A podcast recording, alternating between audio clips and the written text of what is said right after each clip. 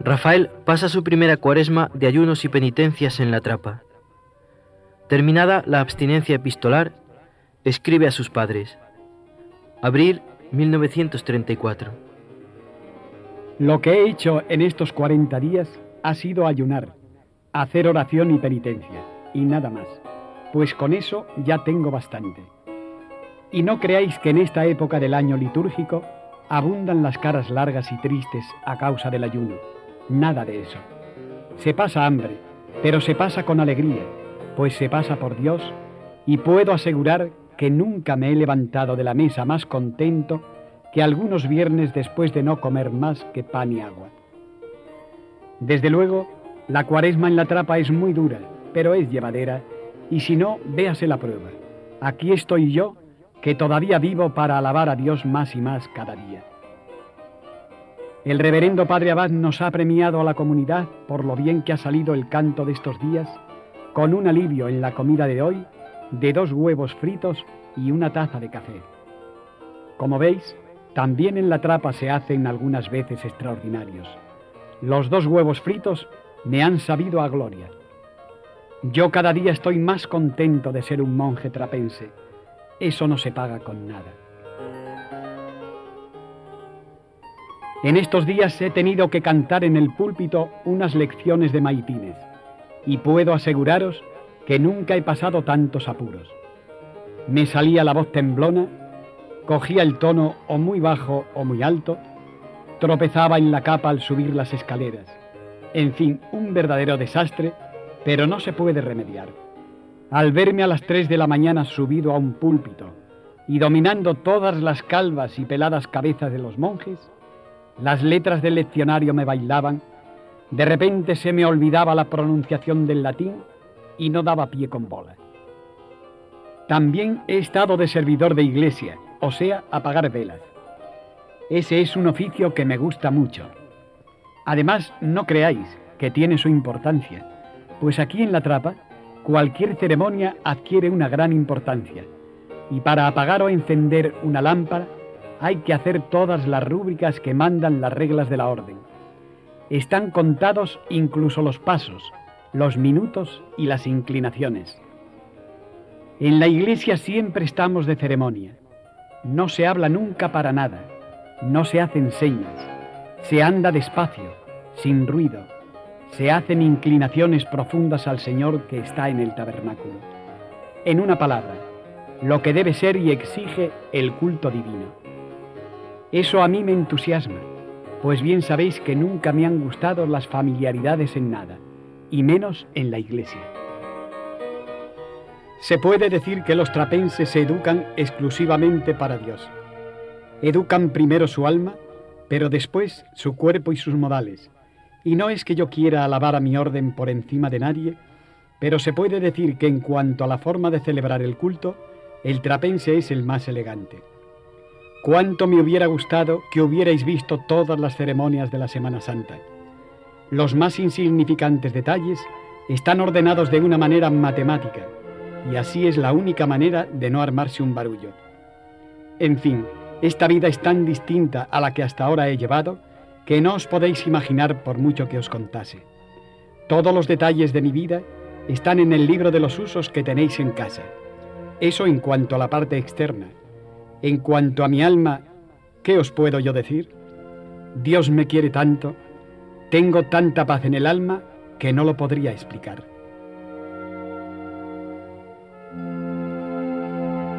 Cada día que pasa bendigo más a Dios que me ha escogido entre tantos sin yo merecerlo. ¿Qué idea tan distinta tiene la gente de lo que es una trapa?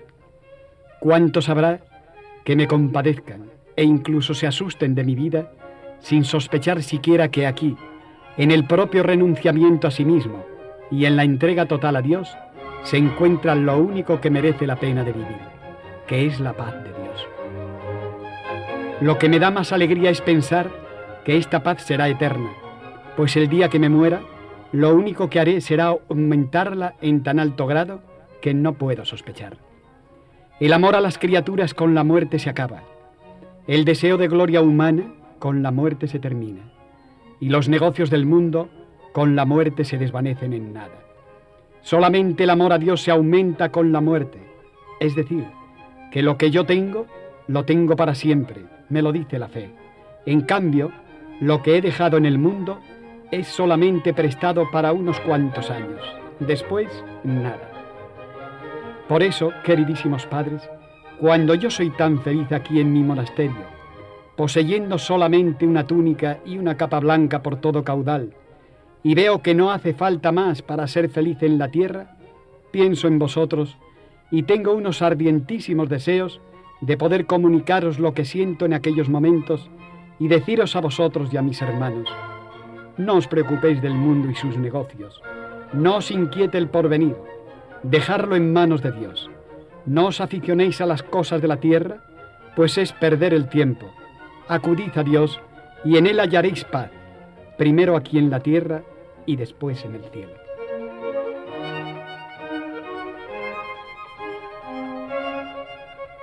Quisiera en ciertos momentos comunicaros mi alma, mi amor a Dios, para que vierais que vuestro Hijo ha encontrado el verdadero camino y como dice el Evangelio, un tesoro, y sin pérdida de tiempo se dedica a desenterrarlo. Pero al mismo tiempo, como no soy egoísta, quisiera llamar a todos mis hermanos y decirles, acompañadme y ved que es verdad lo que os digo. Buscad a Dios y lo encontraréis, y una vez hallado, tened la seguridad que nada ni nadie os hará dejarle. Bueno, ya me salió el sermón. La verdad es que no sé cómo me arreglo. Ya me voy acostumbrando a la capucha. Mejor dicho, ya me voy acostumbrando a todo.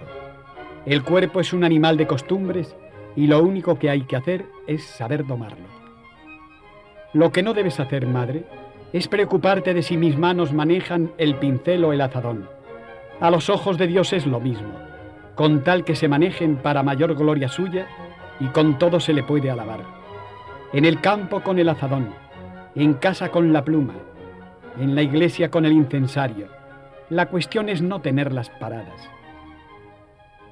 Y así, algún día, poder presentarse delante de Dios y enseñándole las manos llenas de callos y sabañones, decirle, Señor, las obras ejecutadas por mí son pobres y despreciables.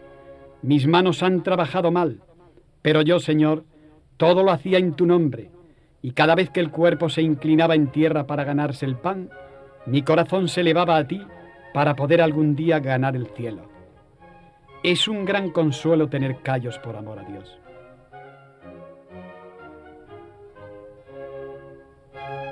Me pides detalles de mi vida, pero ya lo sabes todos.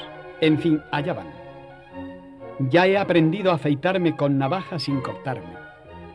Las mangas de la camisa me están en las narices. Ya sé pelar patatas con toda mi elegancia característica. Cuando leas en la vida de los santos que como una cosa notable se dedicaban a humildes menesteres, no les des importancia, pues en realidad no pasa nada por saber manejar una escoba, todo es relativo. Si en la escalera de casa me pongo un mandil y ayudo a la portera a fregar la escalera, hubiese llamado la atención, como aquí la llamaría un señor que en el refectorio se pusiese a dar palmaditas como en un café para llamar al camarero. Aquí todos barremos y nos ayudamos unos a otros en todo. La semana pasada estuvo de servidor de mesa mi venerable padre maestro. Esta mañana me ayudaba a mí a empaquetar chocolate un digno sacerdote de pelo blanco y luego yo le ayudaba a la misa conventual. Por tanto, la vida de la trapa no se comprende bien si se relaciona con la del mundo, siendo así que la vida del mundo es completamente diferente. Para el trabajo, para comer y para dormir y en el cementerio, todos somos iguales, siendo así que hay una escala desde el reverendo padre abad al último novicio, y cada cual tiene su puesto, su cargo y su dignidad. Es decir, que en el cister están compenetrados la jerarquía con la igualdad. Es una sociedad perfecta dentro de lo que cabe siendo cosas de los hombres.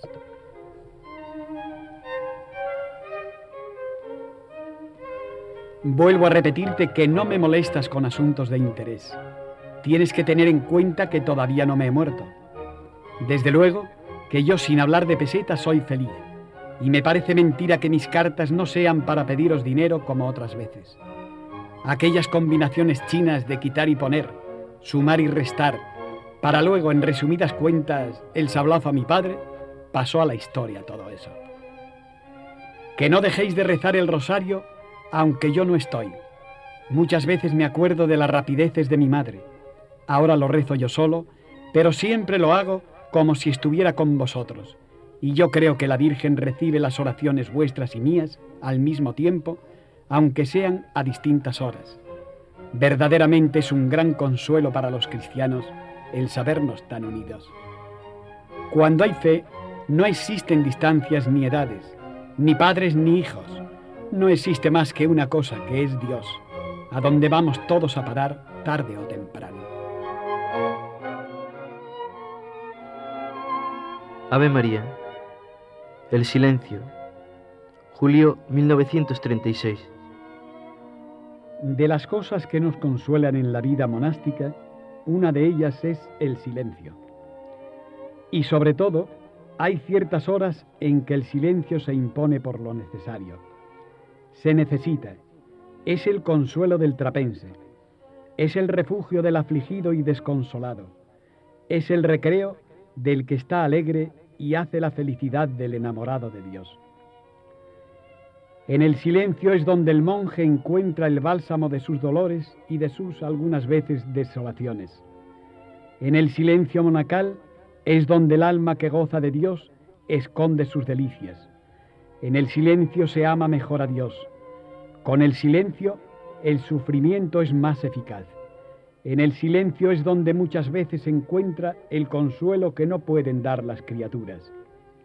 Qué hermoso y agradable es el silencio cómo ayuda al alma a buscar a Dios y cómo una vez que a Dios se ha encontrado, nos ayuda a conservarle y a no profanar su presencia.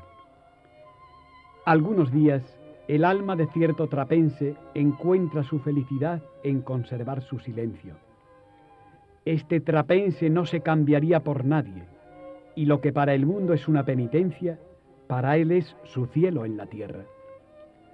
Cuando lentamente transcurren las horas de la noche, de esa noche que el monje utiliza para orar delante de Dios, cuando toda la naturaleza duerme y las mismas tinieblas invitan al alma al recogimiento y a la oración, cuando en esas horas serenas ese frailecillo se acerca al altar de Dios y recibe en su corazón al autor de la noche, al Dios que hizo los cielos cubiertos de estrellas, entonces, cuando el alma se encuentra rodeada de paz por fuera y de luz por dentro, cuando las tinieblas envuelven al monasterio y divinos resplandores iluminan el corazón, entonces es cuando se necesita silencio. El sol, como avergonzado de turbar la paz de la noche, va asomando poco a poco en el horizonte. Una tenue neblina rodea los objetos del paisaje. La creación se va despertando todo se va inundando de luz poco a poco. La iglesia del convento tiene una ventana encima del altar mayor. Por esta ventana entra la luz y esta luz suave del amanecer hiere y acaricia la imagen de la Virgen María. Llega hasta el sagrario y entra hasta el coro.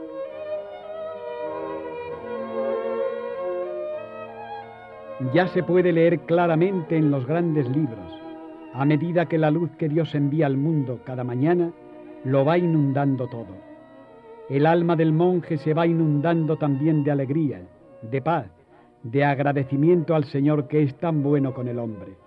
Entonces, cuando todo empieza a vivir, cuando los pájaros aturden en el cementerio con sus cantos, cuando el sosiego de la oración se cambia por los instrumentos del trabajo manual, cuando el monje comienza su jornada, quién sabe si a padecer, entonces el alma de este hombre, dándose cuenta de que la vida sobre la tierra es lucha, de que aún está en el destierro, eleva su corazón sobre todas las cosas, pide el auxilio a Dios, a quien ofrece las obras del día, se abraza a la cruz de cada día y con el pensamiento en la Virgen se refugia en el silencio, en ese silencio que le ayuda a conservar la oración de la noche, y en ese silencio le ofrece a Dios unas veces el sudor de su frente, otras el frío, y siempre su trabajo sea cual fuere.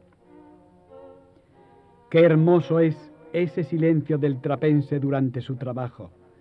El alma se dilata al abismarse en la grandeza de Dios, manifestada en los cielos bajo los cuales ese monje trabaja.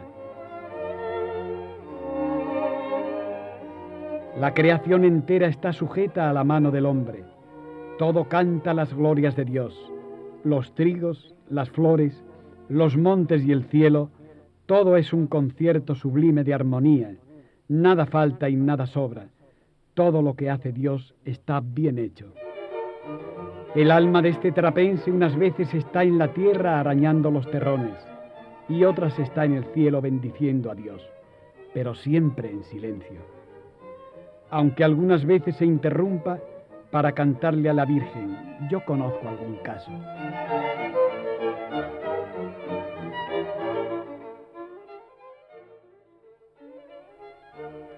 Ave María. Transcurre el día. Julio 1936. Va transcurriendo el día. La Santa Misa nos llama al coro. ¿Qué he de decir? Dios baja a consolar al hombre que aún vive en la tierra. Cuánta alegría no habrá, pues, en el alma al darse cuenta de que si el trabajo es duro o el cuerpo está cansado, no importa.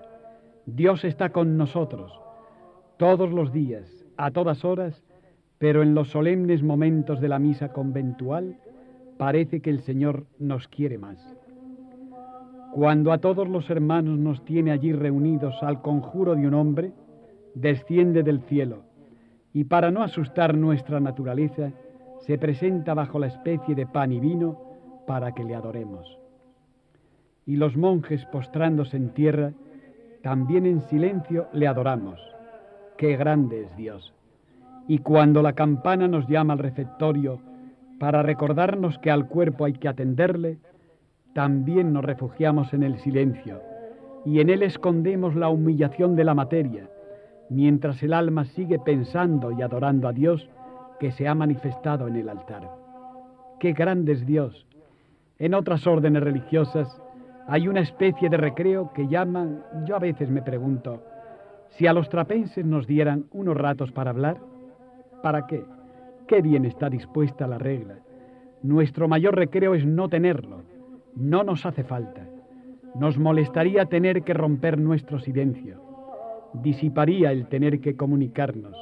Nuestras conversaciones perturbarían la presencia de Dios o por lo menos nos quitarían paz, pues muy fácil, casi se puede decir imposible, es dejar de ofender a Dios con la palabra. Ya la regla permite hablar cuando la necesidad lo pida con los superiores, pero el recreo ese nunca debemos tenerlo. Cuando San Benito lo dispuso así, por algo sería. Los hombres somos hombres, y siempre, aun trapenses, seremos hombres. Bien está pues el silencio. Vinimos al monasterio para buscar a Dios lejos de los hombres y del mundo. Callemos pues y no hablemos del mundo con los hombres. Cuanto más silencio tengamos, más cerca estaremos de Dios y más lejos del mundo al que queremos olvidar. El monje busca su recreación en las lecturas santas y en la oración. ¿Qué más quiere? Así, apenas sin darse cuenta, transcurre el día. Nuevamente el trabajo los estudios reclaman su atención por la tarde, y cuando el día se va a acabar, cuando el sol comienza a declinar, Nuevamente el coro nos llama para la oración de vísperas.